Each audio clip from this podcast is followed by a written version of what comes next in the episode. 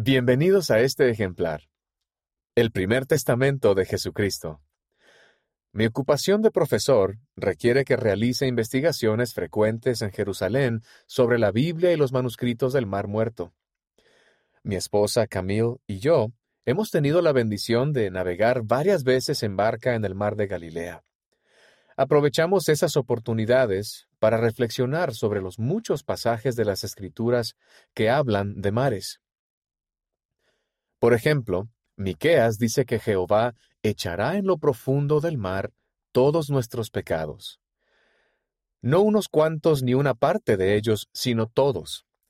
La palabra todos indica un perdón total, mientras que profundo significa muy por debajo de la superficie del agua, donde nuestros pecados desaparecerán por siempre jamás. Afortunadamente Jehová no echa nuestros pecados a la orilla del mar, donde todos los pueden ver. Además, el agua del mar actúa como agente purificador.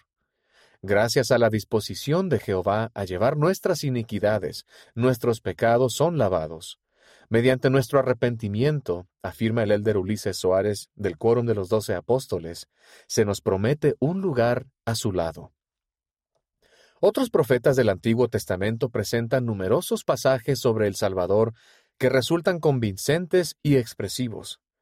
Esto se debe a que el Antiguo Testamento es un texto que se enfoca en Jesucristo. En realidad, es el primer testamento de Jesucristo.